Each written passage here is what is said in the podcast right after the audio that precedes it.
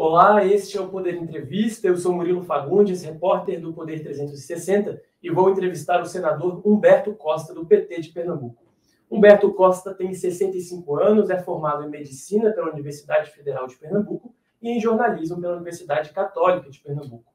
Foi vereador, deputado estadual, federal e ministro da Saúde no início do primeiro governo Lula.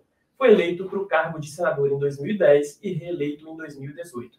Atualmente é vice-presidente nacional do PT e nesta semana foi eleito presidente da Comissão de Assuntos Sociais do Senado. Senador Humberto Costa, muito obrigado por ter aceitado o convite. Viu? Um prazer. Ah, agradeço também a todos os web espectadores que assistem a este programa. Essa entrevista é realizada ao vivo no estúdio do Poder 360 em Brasília, em 9 de março de 2023. Para ficar sempre bem informado, inscreva-se no canal, ative as notificações e não perca nenhuma informação relevante. Senador, eu começo a entrevista parabenizando pela eleição na CAS. Obrigado. E perguntando aí quais serão suas pautas prioritárias nesse próximo biênio. Bem, a Comissão de Assuntos Sociais, ela trata de temas que são extremamente importantes, né? O tema da saúde, estamos vivendo hoje o processo de reconstrução do SUS, depois de um desmonte que durou quatro anos, né? É, e diante de problemas bastante graves nessa área. Nós também abrangemos na nossa ação a assistência social, e essa pauta para o governo federal ela é uma pauta muito forte. Nós temos aí o novo Bolsa Família, nós temos o debate sobre vários benefícios que é, precisam ser atualizados. Temos a discussão também sobre o trabalho, essa, sem dúvida, será uma área muito relevante, porque haverá um conjunto de ideias, de projetos, de mudanças na legislação, particularmente é, naquilo que diz respeito ao trabalho intermitente, ao trabalho por aplicativos. Certamente é do interesse do governo promover uma mudança da legislação nessa área e a Previdência. É? Então, esses, esses temas nós queremos levar os ministros para que eles apresentem os seus planos, as suas propostas, os seus projetos. Vamos fazer uma seleção rigorosa de projetos que sejam é, interessantes para o debate da população e também queremos fazer um trabalho em que essa comissão de assuntos sociais ela não seja meramente uma instituição que se reúne uma vez por semana no Senado, mas nós queremos fazer diligências, acompanhar as ações que o governo está desenvolvendo para fiscalizá-las. Nisso já há intenção de convidar algum ministro específico? Bem, hoje eu tive a oportunidade de, de encontrar com a ministra da Saúde, e tive dela o compromisso de que a primeira audiência pública com ministros terá a participação dela. Acho que há uma grande expectativa dos senadores em relação a isso. A própria sociedade, ela terá a oportunidade de uma forma ampla falar dos seus planos, das suas ações. A saúde, mesmo depois de passado um certo período da pandemia, ainda é um problema que preocupa a população de forma muito contundente e eu espero que seja ela realmente a primeira pessoa que vá conversar conosco. Perfeito. Sandro, o senhor também integra a comissão que acompanha a crise Yanomami. É, recentemente, o presidente Rodrigo Pacheco acatou seu pedido para torná-la mais plural, nomeando mais titulares uh, governistas. Eu pergunto, a intenção principal era evitar a defesa do garimpo nas terras indígenas?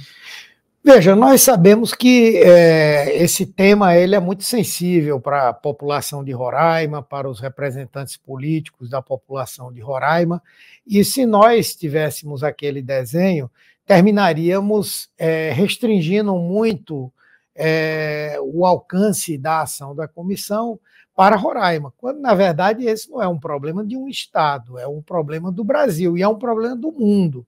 Tanto que tudo aquilo que foi descoberto em relação ao abandono é, dos Yanomamis por parte do governo anterior, as ações, as omissões, tiveram repercussão mundial.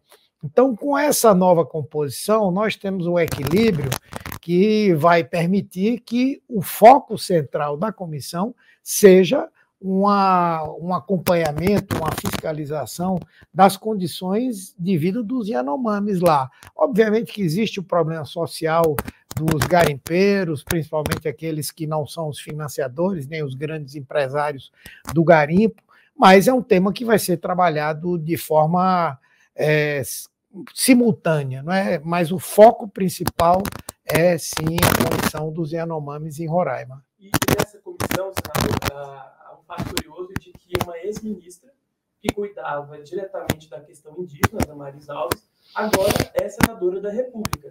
Existe a, a possibilidade, a comissão pretende convidá-la na condição de ex-ministra para prestar esclarecimentos, para, estar tá ali ou, ou não? Veja, é, até o presente momento que eu saiba, ainda não houve uma formalização de algum tipo de convite desse tipo, né? É, nós certamente vamos tratar de uma forma ampla de como o governo passado atuou. É, ela, naturalmente, teve uma, uma participação direta nisso aí, mas ainda não fechamos uma posição. E eu, pelo menos, tenho procurado fazer com que as, as posições nossas, que é, temos uma posição muito crítica em relação ao que o governo anterior fez, sejam posições coletivas. Se alguém está pensando, eu, sinceramente eu não, não, não aventei essa possibilidade ainda, mas se alguém está pensando, nós vamos nos sentar e tentar construir uma posição unificada sobre isso. Não há impedimento regimental, não é uma coisa comum também, e nós vamos avaliar. Ok. Uh, agora falando um pouco sobre o governo do, do presidente Lula, qual é a análise inicial que o senhor faz desse primeiro momento de governo, o senhor que fez parte do primeiro mandato dele como ministro, uh, quais são ali as semelhanças e diferenças desse primeiro governo dele para esse terceiro? Olha, a grande semelhança é que, quer dizer, a grande diferença do governo anterior, lógico, lá nós tínhamos pressa também, não é?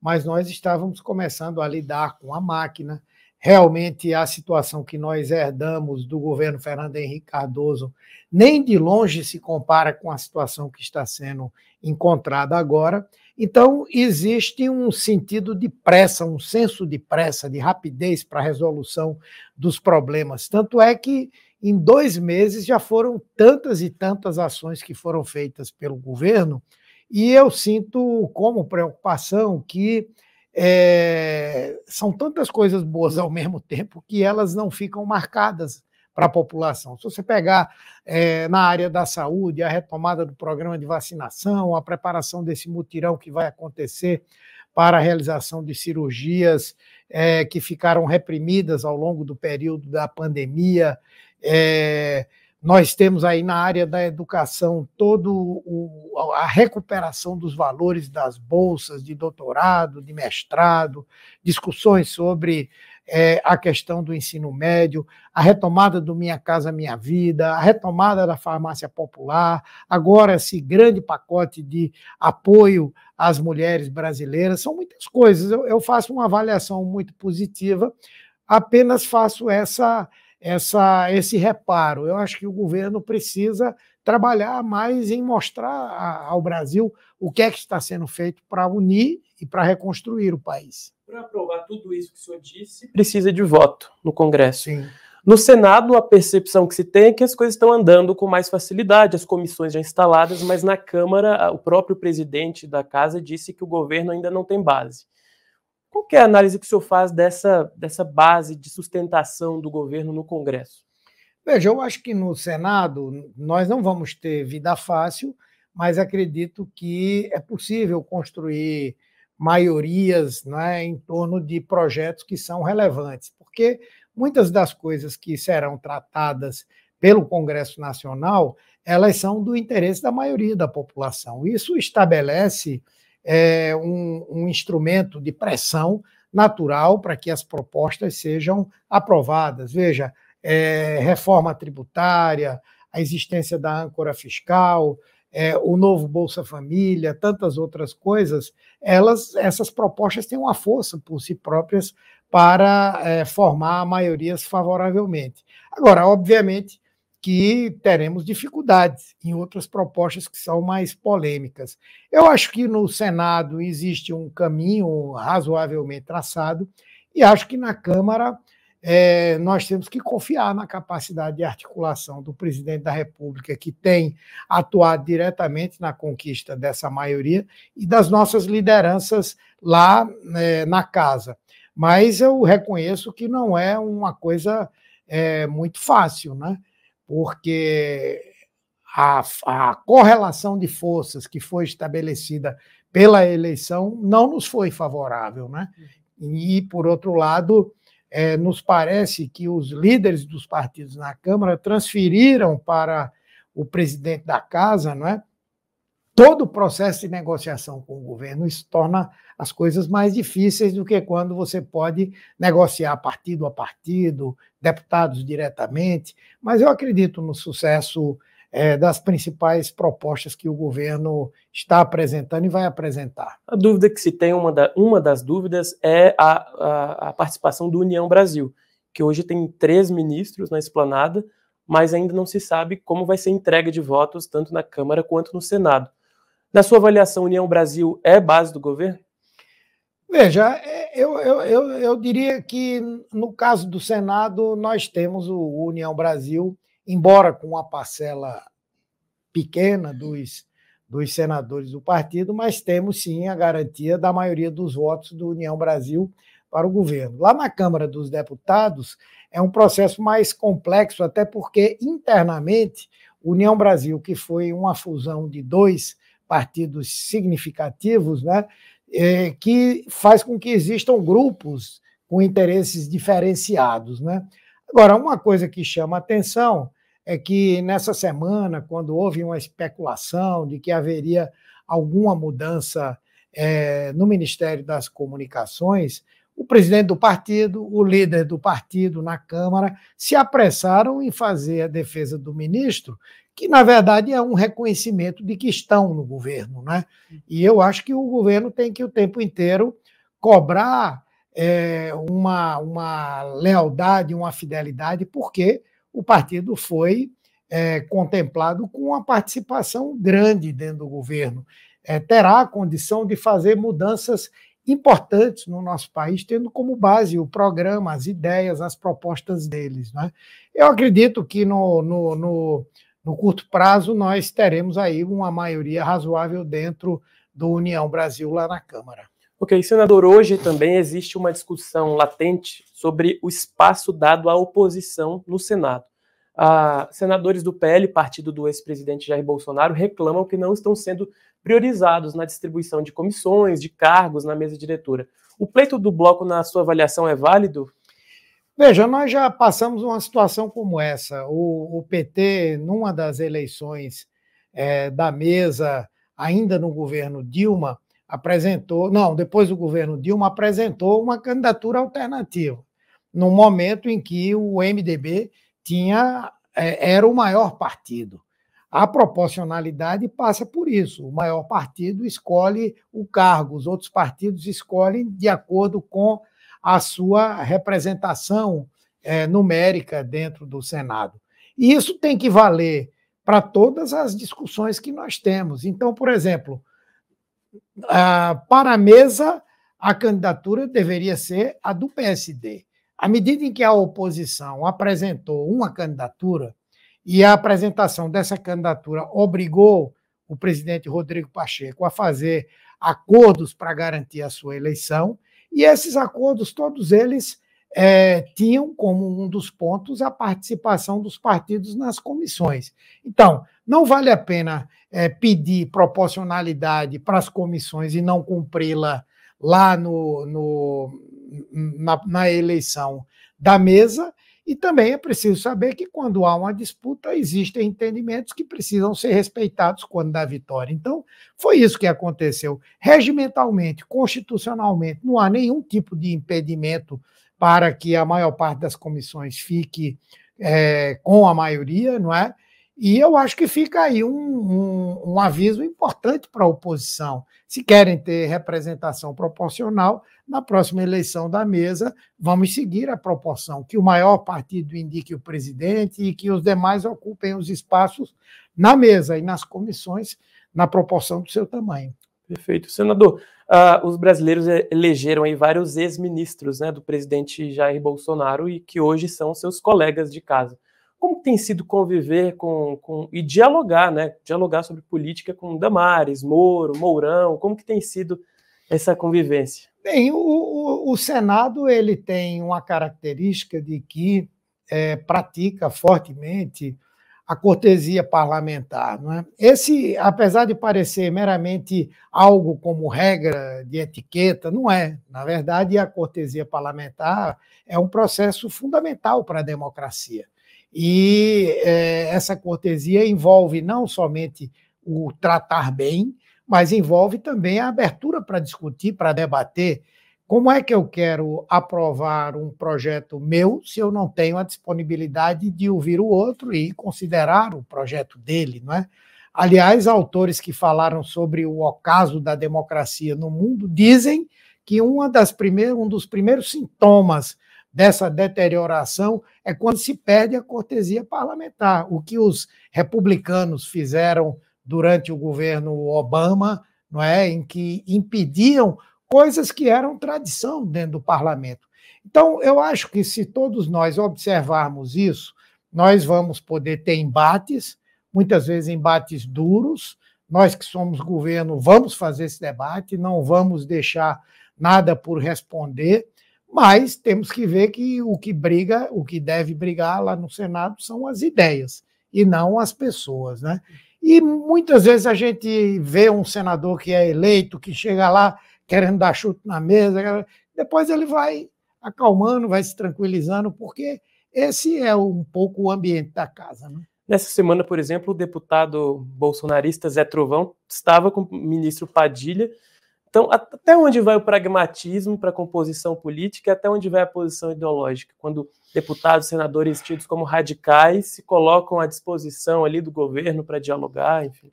É, isso é, é fruto desse sistema político eleitoral que nós temos, né? Você veja, o presidente Lula teve no primeiro turno quase 50% dos votos, no segundo turno 50, alguma coisa, e o partido dele não chegou a fazer 80 parlamentares. Não é? Isso é um problema que nós temos no nosso sistema político e que precisa ser objeto de uma reforma. Isso faz com que nós tenhamos que conviver ainda um tempo com essa chamada esse chamado presidencialismo de coalizão. A coalizão é própria de um sistema parlamentar, né?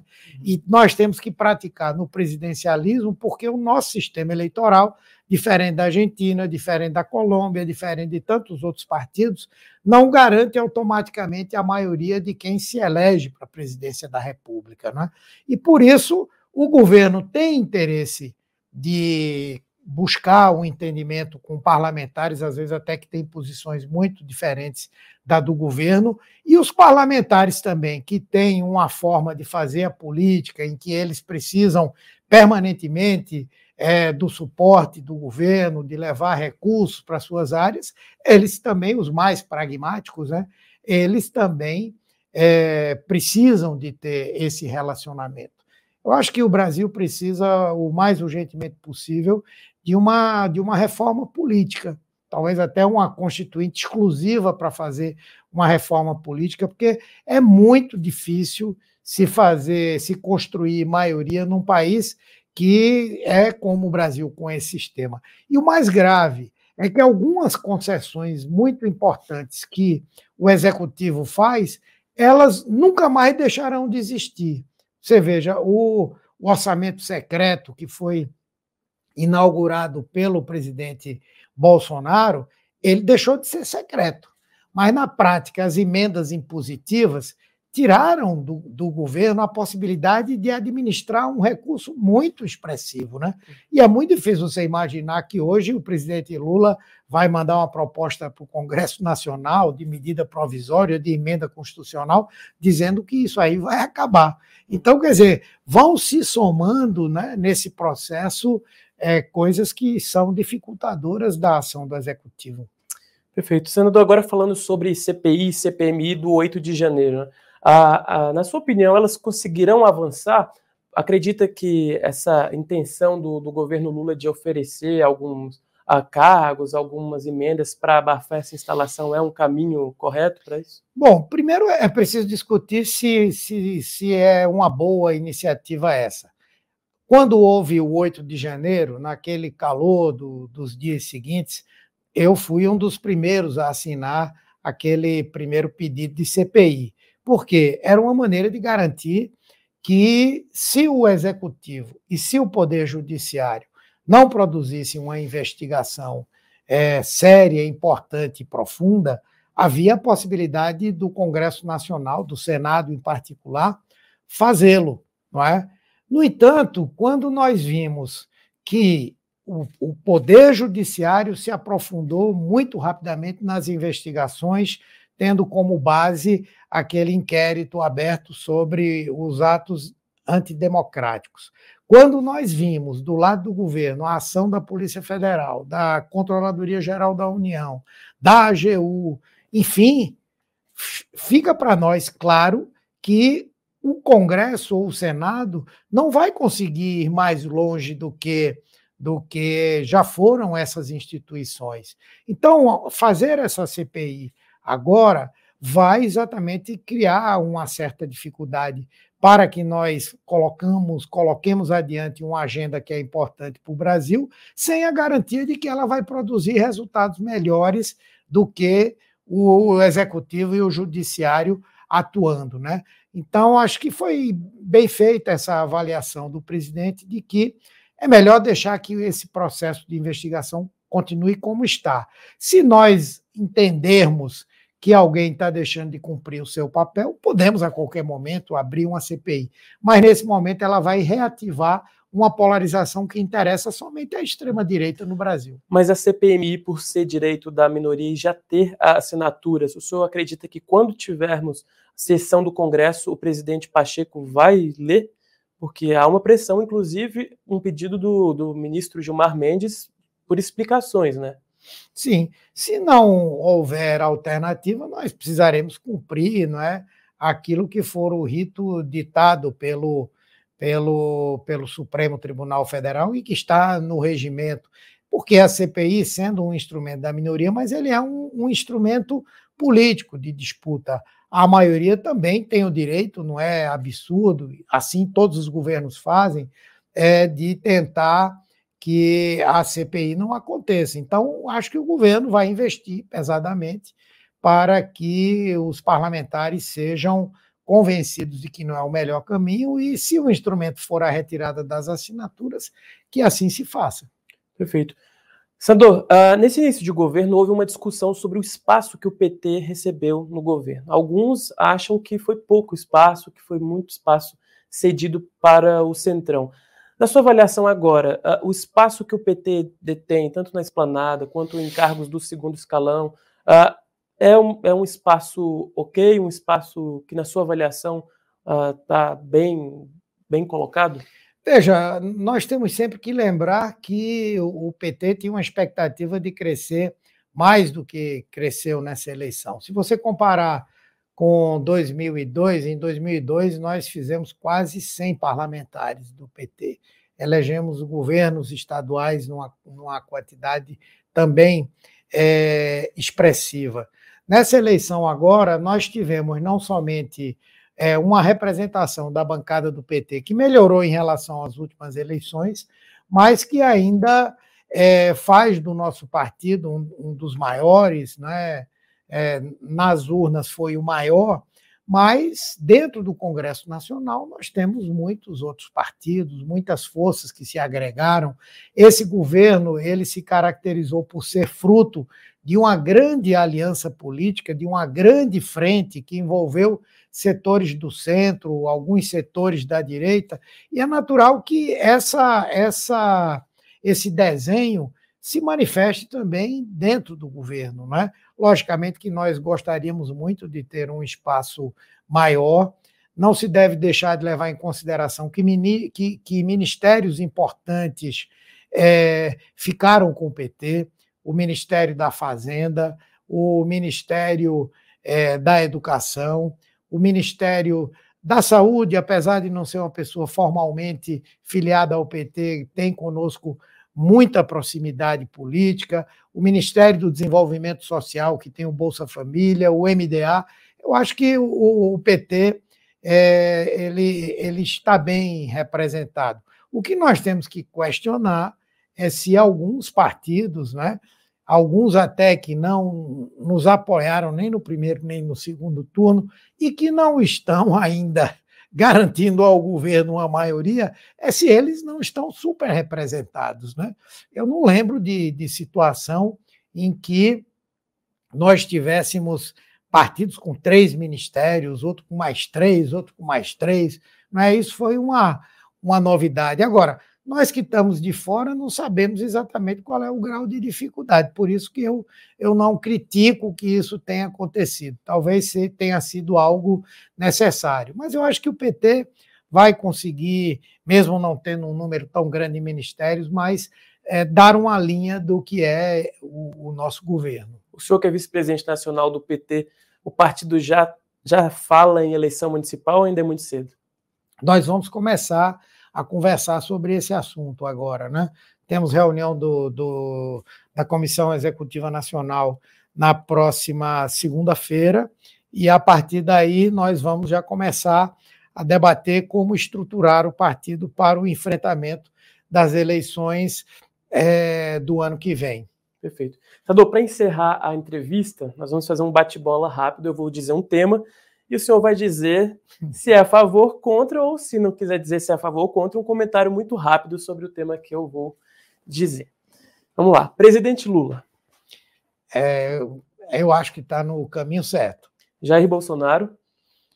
Eu acho que, apesar de ter sido derrotado nas urnas, ainda tem força política mas eu acho que à medida que o tempo vai passando e vão surgindo mais denúncias sobre o que foi esse governo, eu acho que ele vai perdendo uma certa força. A extrema-direita certamente continuará forte, mas não sei se a força dele se manterá. Alexandre de Moraes.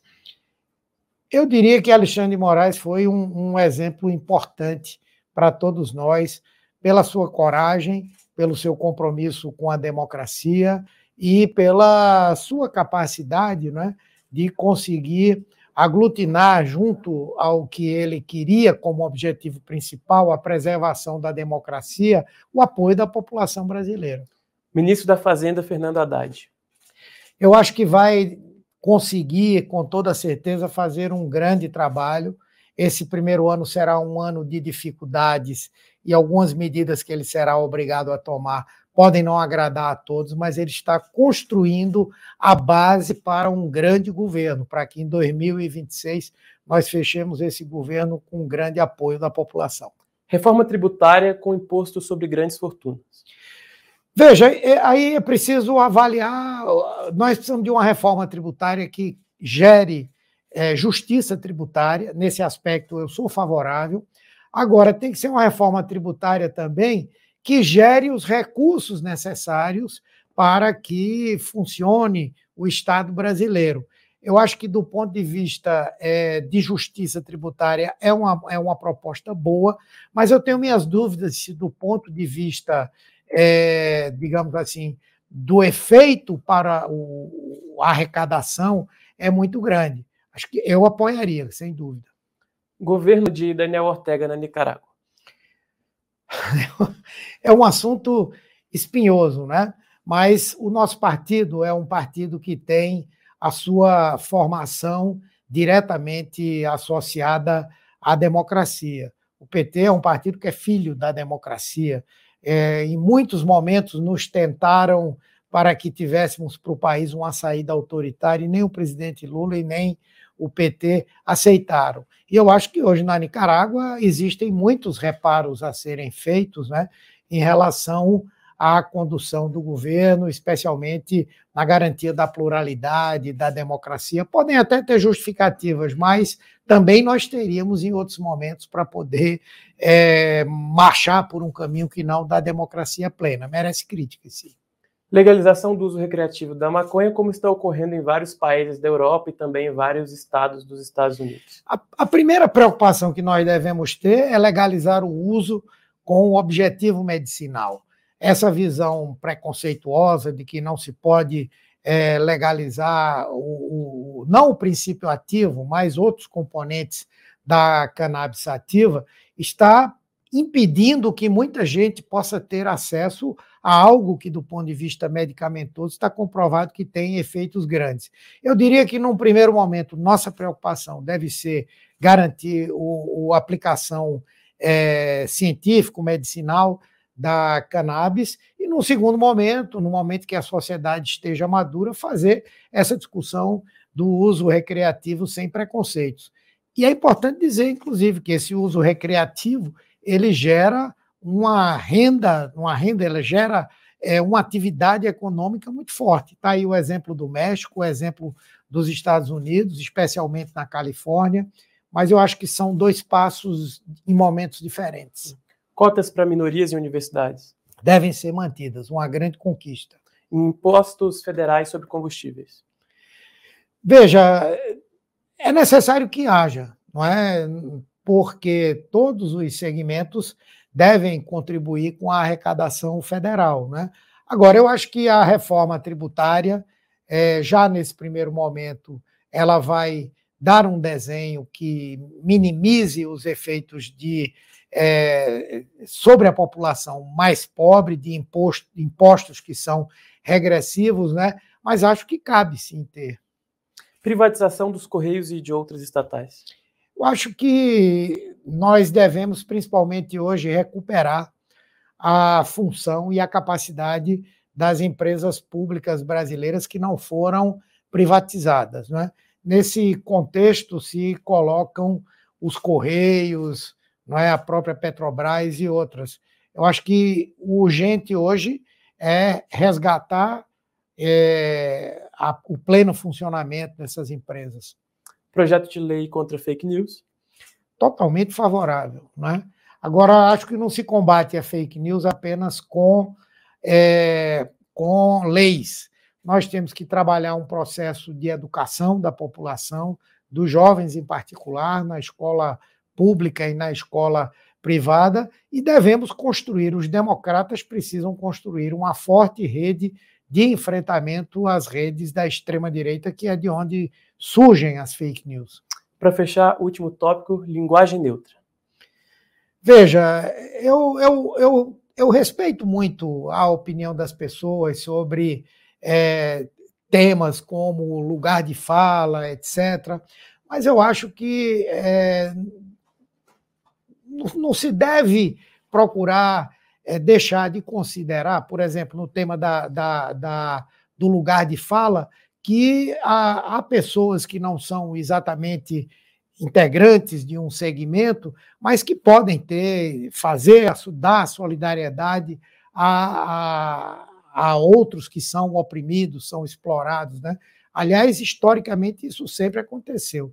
E a, a questão da linguagem neutra, eu sinceramente prefiro continuar usando é, é, os senhores, as senhoras, é, todos e todas, não é? mas respeito quem pense de uma maneira diferente. Eu acho que quando a gente está falando de gênero, né, é, a gente tem que levar e respeitar todas as orientações, não é? Mas existe uma coisa elementar que é biológica, que é o, o ser o masculino, o feminino. Não, vejo muito problema nisso, não. Ok, senador. Chega então ao final essa edição do Poder Entrevista, em nome do jornal digital Poder 360. Agradeço ao senhor por ter aceitado o convite. Obrigado. Agradeço também a todos os web espectadores que assistiram a este programa. Esta entrevista foi realizada ao vivo no estúdio do Poder 360, em Brasília, em 9 de março de 2023. Para ficar sempre bem informado, inscreva-se no canal, ative as notificações e não perca nenhuma informação relevante. Obrigado e até a próxima.